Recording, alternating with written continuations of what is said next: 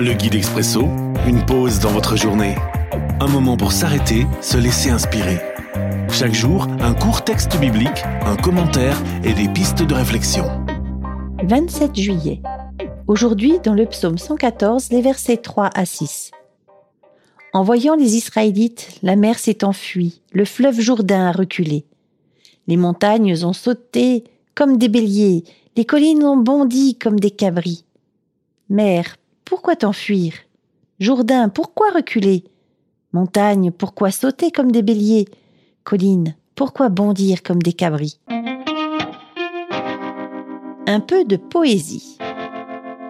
Une réflexion de Vincent Lafargue.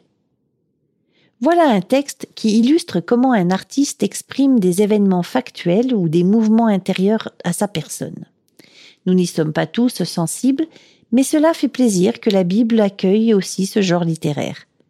Je n'ai jamais trouvé que la peur, qui fait s'enfuir même les plus solides et puissants, soit tellement admirable. Si je fais peur à quelqu'un, cela crée en moi une gêne. Les épreuves de force font partie de la vie, mais ce n'est pas tant ce que je recherche. Je préfère le lion qui joue avec l'agneau. Ce petit travers fait que j'ai de la peine avec les menaces, punitions et malheurs annoncés. On dit que la peur est mauvaise conseillère. Mais que ressentir d'autre si on est malgré tout confronté à ce mot qui ne s'use plus guère, l'enfer Réflexion. On n'est pas encore au paradis ni dans l'harmonie et le chemin peut s'avérer compliqué.